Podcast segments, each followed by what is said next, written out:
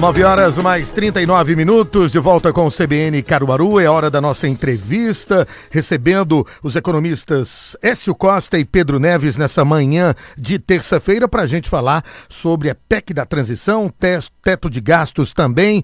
Muito bom dia, meu caro Écio Costa, seja bem-vindo ao CBN Caruaru. Bom dia, Moisés, bom dia aos ouvintes da CBN, bom dia, Pedro. Prazer estar falando com vocês. Meu caro Pedro Neves, muito bom dia, seja bem-vindo. Pedro desconectou, ah, foi desconectada aqui a ligação. Vamos já já conversar com Pedro Neves, que estará com a gente, que vai estar com a gente aqui nesse bate-papo sobre economia, nesse bate-papo sobre a PEC da transição, teto de gastos também e outros assuntos. Então começo perguntando para você, meu caro Écio Costa, saber da sua opinião, a sua visão em relação à proposta econômica da PEC, né?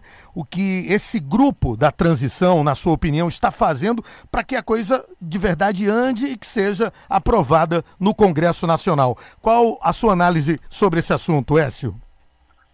Bem, é bastante preocupante, Moisés, porque você tem uma permissão para gastar Segundo a proposta que foi apresentada, ainda não foi apresentada nenhuma alternativa, tá? Então, o que tem é uma proposta onde os gastos fora do teto são de 198 bilhões de reais, certo?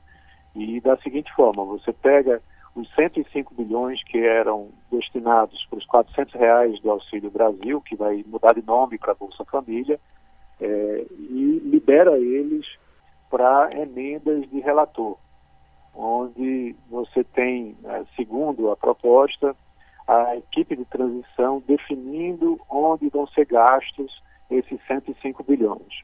Aí, atrelado a isso, você tem os 70 bilhões, né, que são ah, do incremento dos 200 reais para ir até 600 reais, e também dos 150 reais para as crianças com idade até 6 anos de idade. Então, você, com isso, chega a 175. E aí, se propõe ainda mais 23 bilhões para gastos com investimentos que ainda também não foram definidos exatamente com o que. Então é um estouro considerável. Também se defende que isso se repita nos próximos quatro anos. Né? Então isso leva a um gasto de quase um trilhão de reais em quatro anos, né?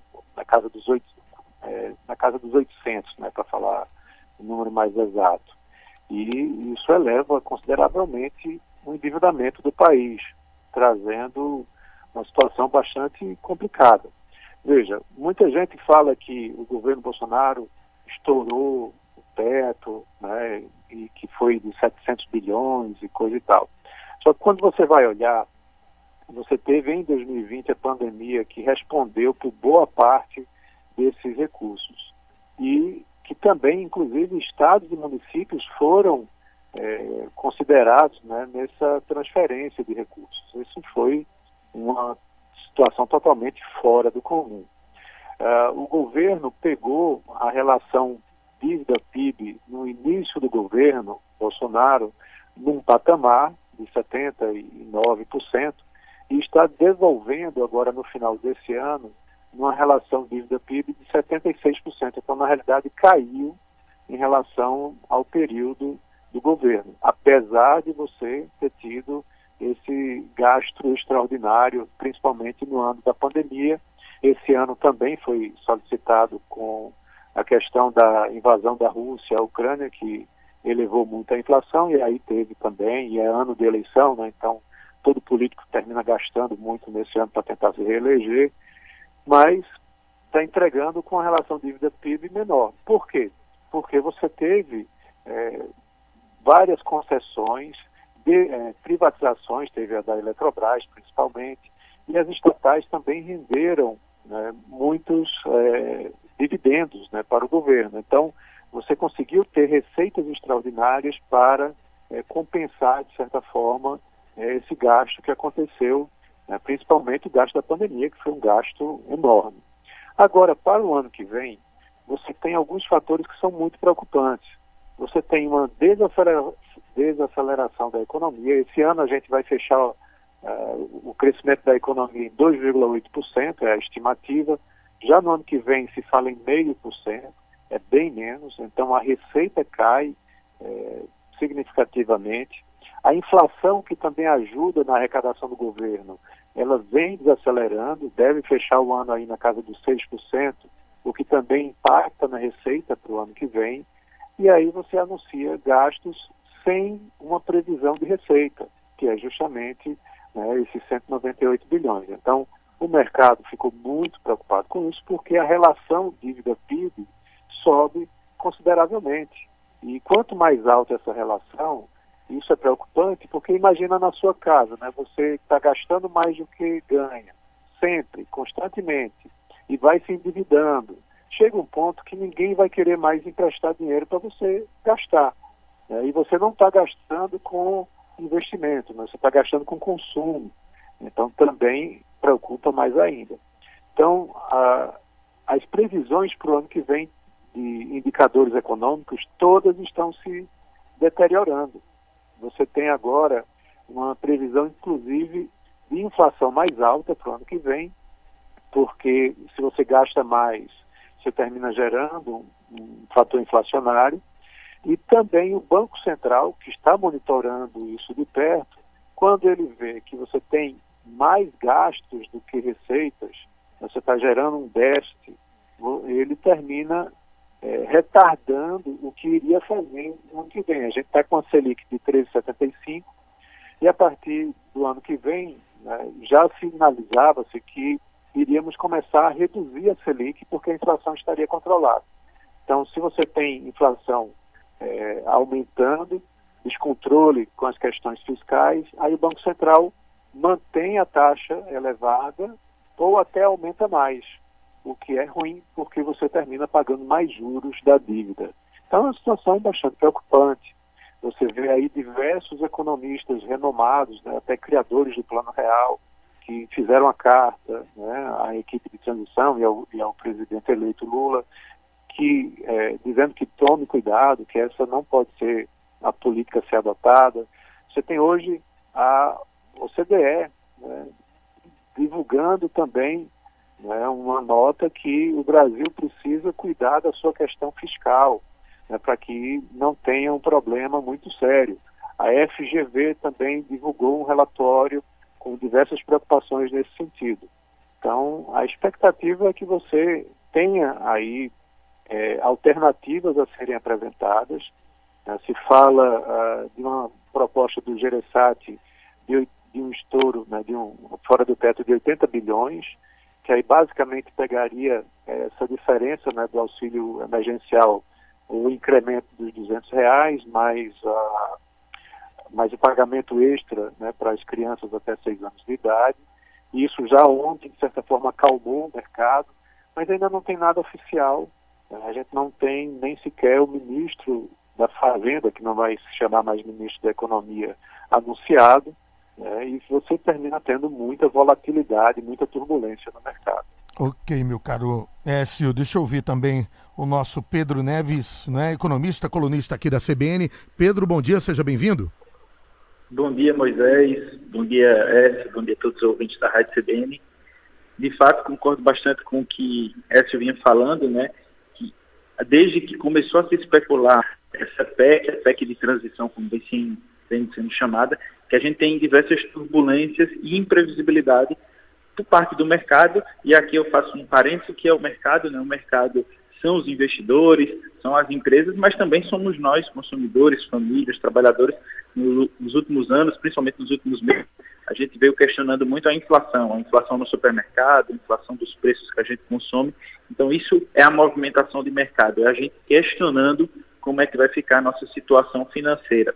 E aí o mercado vem se preocupando com a PEC de transição, não só pelos gastos, o montante aí que a falou, né, 198 bilhões, fora do teto, então é a mais do que já tem no orçamento, é um contingente de gastos muito elevado, mas a preocupação não é só com o gasto, até porque já se tinha essa expectativa, foi promessa de campanha, tanto Lula anunciou que faria gastos como esse, e havia também a expectativa que Bolsonaro mantivesse, por exemplo, o auxílio em 600 reais, outras medidas no mesmo sentido. Então já havia essa expectativa de uma elevação no gasto, principalmente é, rompendo, furando, como a gente chama, o teto dos gastos. A grande preocupação, do meu ponto de vista, é que o novo governo, ou o futuro governo, não apresenta como vai financiar essa elevação de gastos.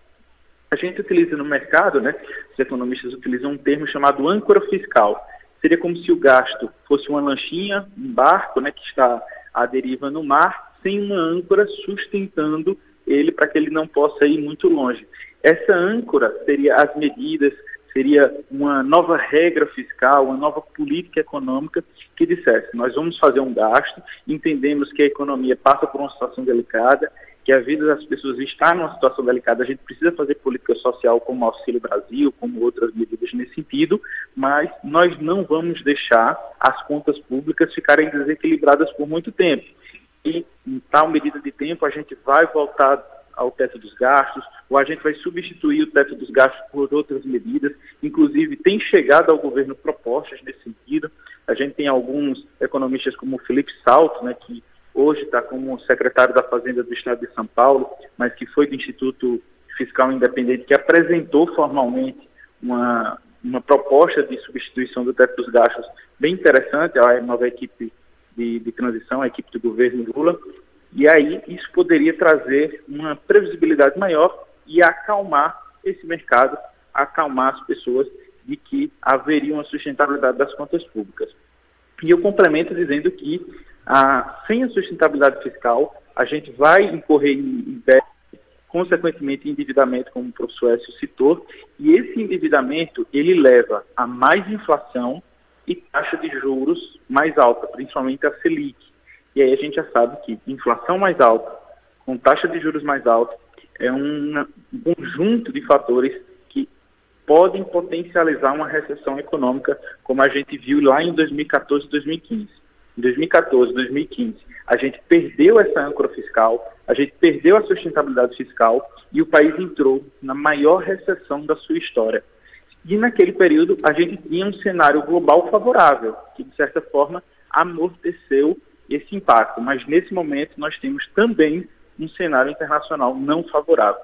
Então pode ser de fato algo muito delicado deixar de lado essa sustentabilidade fiscal. Acredito que o governo pode sim fazer os seus gastos, o que foi promessa de campanha, as pessoas votaram nele esperando isso, acredito que isso é importante, mas deve-se também pensar na sustentabilidade, né, o que a gente fala de consenso, de república, é isso, é você atender às demandas, mas também não deixar de perder de vista aquilo que é institucional, que é importante para o país. Agora, meu caro Écio, é, na sua visão, na sua opinião, onde o novo governo poderia cortar para ter uma PEC menor né, e entregar o que foi prometido em campanha? Veja, é, ele pode realmente é, ficar mais nessa questão dos 70 bilhões, né? que aí você asseguraria os 600 reais junto com uh, os 150 reais para as crianças até 6 anos de idade. Isso o mercado aceitaria né? e junto com isso você pode fazer uma reformulação né? de como o teto de gastos é conduzido, né? como ele é calculado. Até o próprio Paulo Guedes já teceu críticas no passado sobre o teto de gastos. Ele é realmente, uh, ele amarra muito, né? você tem uma situação bastante complexa é, de falta de flexibilidade com o orçamento. Uh, também há muitas críticas nesse sentido, porque o orçamento é totalmente gessado, 95% ou mais dele já tem verbas carimbadas, é, e aí você não tem liberdade para fazer nada. O que o, o governo poderia negociar era dizer, olha, vamos é, reduzir esse montante para 70 bilhões e vamos promover né, uma reforma administrativa junto com a reforma tributária, além de dar continuidade num programa de concessões, certo? Porque aí você continua gerando receitas extraordinárias que podem ajudar né, para é, complementar né, na conta né, e fechar essa conta aí, né, talvez até resolvendo a questão dos 70 bilhões. Né. Mas é algo muito difícil, porque aí você tem todo um viés de governo diferente. né, o, o, governo que foi eleito, ele tem um viés mais desenvolvimentista em relação ao viés do governo anterior. Né? Então, uh, nesse viés desenvolvimentista, você não tem um trabalho de privatizações, de concessões. Pelo contrário, né, ele utiliza muito uh, os bancos de fomento, né, o Tesouro Nacional, como agentes de fomento, né, agentes financiadores, para que o Estado ajude a economia a se desenvolver mais. Certo? Então, essa é uma linha de pensamento da economia chamada desenvolvimentista. E aí, nesse caso, você termina não tendo a, a receita extraordinária que eu mencionei das privatizações e concessões. Você vai gerar investimentos que no futuro, segundo a teoria, irão gerar novas receitas e a economia vai crescer num ritmo maior. Mas isso não acontece no curto prazo né? e muitas vezes, é, se você não faz isso muito bem feito, termina trazendo exemplos negativos, né? como a gente já viu aqui no Brasil no passado também. Tá? Então é uma situação realmente bastante complexa é, para que é, o governo Lula né, venha a cumprir com as promessas de campanha, é, sem contar com receitas extras, né, receitas extraordinárias, é, sem promover é, cortes profundos de despesas que possam gerar né, essa, esse espaço fiscal. Tá? Então, o que está é, se apresentando como alternativa é justamente isso, uma PEC de transição com um gasto extraordinário de 198 bilhões.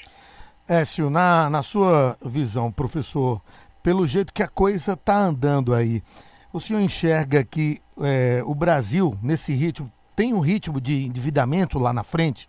Com isso, com tudo que está acontecendo, por onde né, o caminho que está sendo levado, é, o senhor enxerga um ritmo de endividamento muito grande? Veja, não é somente eu que enxerga isso. É, Pedro mencionou uh, o relatório né, lá do Instituto Fiscal Independente do Senado, né, do IFE. É, e eles próprios já projetam né, uma escalada no endividamento, porque, como, traduzindo né, para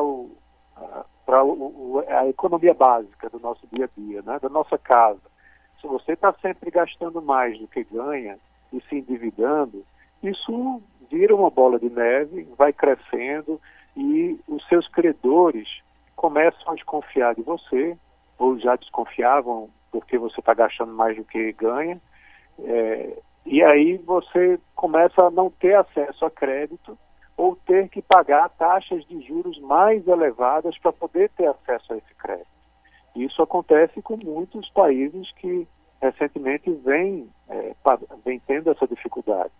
Né? A Argentina, por exemplo, nossa vizinha aqui ao lado, ela tem taxas de juros que são exorbitantes. Né? E é uma situação muito insustentável, com a inflação também muito elevada. Então, a questão toda é evitar que isso aconteça. É você ter um planejamento né, com uma âncora fiscal, como o Pedro também bem mencionou, onde a regra impossibilite que você vá muito além. Né? Os governos aqui no Brasil, eles tendem a ser é, populistas nesse sentido. Eles gastam mais né, do que arrecadam. Vale lembrar que o superávit primário, que é você simplesmente arrecadar mais do que gasta, é um tripé do plano real e ele deixou de ser cumprido já tem oito anos. Esse ano talvez seja o primeiro ano, depois desse longo período, que a gente encerre né, com um superávit primário. Tá? Mas também foi muito porque você teve uma inflação que ajudou nas receitas, teve um crescimento de quase 3%, onde não se esperava, e teve também receitas extraordinárias dos lucros das estatais e também da, das privatizações e, eh, e, concessões de estatais. Certo? Então, é aquela conta, né? Você tem que administrar receita e despesa, e não deixar o endividamento crescer drasticamente. Muito bem, a gente está chegando aqui ao final, né? Mas dá tempo ainda. Eu vou perguntar para Pedro o seguinte, né? Trazer aqui para o nosso estado é, que no ranking de competitividade dos estados, né? Pernambuco tem muitos desafios, né? O índice alto de pobreza, o déficit na educação, as estradas são péssimas. Essa realidade que a gente conhece muito bem e, na verdade, são alguns dos desafios do nosso Estado. Eu gostaria de saber de você, Pedro, para a gente fechar aqui o nosso papo, como é que tá? Como é que você enxerga aí a saúde financeira de Pernambuco, né? É, percebendo todos esses desafios? O Pernambuco perdeu muito nos últimos anos a capacidade de investimento. Verdade seja dita, nos últimos dois anos houve um esforço do governo do Estado para tentar é, trazer um equilíbrio, até por exigências do Tesouro Nacional, Pernambuco estava com uma classificação muito ruim, isso prejudicava a financiamentos, por exemplo, e aí nos últimos dois anos houve um esforço, mas ainda muito o Estado de Pernambuco precisa, principalmente dentro do seu planejamento estratégico. É, você falava aí dos investimentos é, como concessões, privatizações, Pernambuco perdeu isso, perdeu também a capacidade de trazer empresas grandes para o Estado. Claro que trouxe, houveram empresas que vieram para cá, mas se compara com outros estados, Pernambuco perdeu. Então, perdeu a capacidade do setor público fazer um investimento e perdeu a capacidade do setor privado fazer esses investimentos. Então, a nova gestão vai ter esse desafio de conseguir trazer de volta essas potencialidades que o Estado de Pernambuco tem, mudando regras institucionais, melhorando o ambiente de negócio para que as empresas locais e de fora queiram investir aqui e ajustar bem as contas financeiras para que o Estado possa voltar a fazer investimentos. Por exemplo, hoje o orçamento no qual a governadora, a futura governadora Raqueleira vai dispor, é na ordem ali de 3 bilhões de reais, inclusive incluindo a possibilidade de pegar empréstimos. É muito baixo. Se a gente comparar com estados maiores, principalmente os grandes, como São Paulo, que passa dos 60 bilhões, a gente fica muito abaixo. Agora, por exemplo, São Paulo, que eu usei como um exemplo, fez diversas concessões, diminuiu as estatais, fez um trabalho de qualificar aquelas estatais que eram estratégicas Hoje, Pernambuco, por exemplo, tem 15 estatais. Dessas 15, 5 estão com total prejuízo. E apenas duas conseguem dar retornos, dividendos ao Estado, aos cofres públicos. Então, mostra que precisa ser feito um trabalho para melhorar aquelas estatais que são de fato estratégicas e talvez ter um parceiro privado gerenciando boa parte desses projetos. Cito, por exemplo, o caso da Compesa, que deve atender às metas do marco do saneamento, mas que não tem tido capacidade de investimento. Então, se o Estado vai continuar com a Compesa, gerindo, deve-se fazer investimentos fortes, mas para se deixar de lado algumas outras estatais que talvez não sejam tão estratégicas. Então, desenhar isso, prioridades, decidir o que é estratégia, arrumar as contas públicas para fazer esses investimentos. E esses investimentos acontecendo, melhora também a qualidade de vida das pessoas. Né? Por exemplo, o saneamento básico melhora de forma muito significativa a vida das pessoas. E aí o setor privado começa também a fazer a parte dele. Porque quando um bairro, uma cidade ganha saneamento, investimento privado acontece, os bairros se valorizam, valorização imobiliária, valorização do comércio local. Então, esse é o grande desafio da próxima gestão. Meu caro Pedro Neves, muito obrigado pela sua participação. Forte abraço para você. Um grande abraço, Moisés, para você, para Écio, um prazer conversar com ele aqui novamente e para todos os ouvintes da Rádio CBN. Meu caro Écio Costa, obrigado pela sua participação. Até uma próxima oportunidade. Moisés e Pedro, obrigado aí também pelo, pela conversa. É, um abraço a todos os ouvintes da CBN Caruaru e vamos é, fazer nossa parte, né, dando nossas opiniões, sugestões, esperando que os gestores nos escutem né, e possam, a partir daí, promover né, boas é, políticas públicas para que a gente tenha é, desenvolvimento econômico, tanto no nosso estado como no nosso país. Um abraço a todos, até a próxima. Grande abraço. Professor Écio Costa, economista com a gente, Pedro Neves, economista, colunista aqui da CBN Caruaru.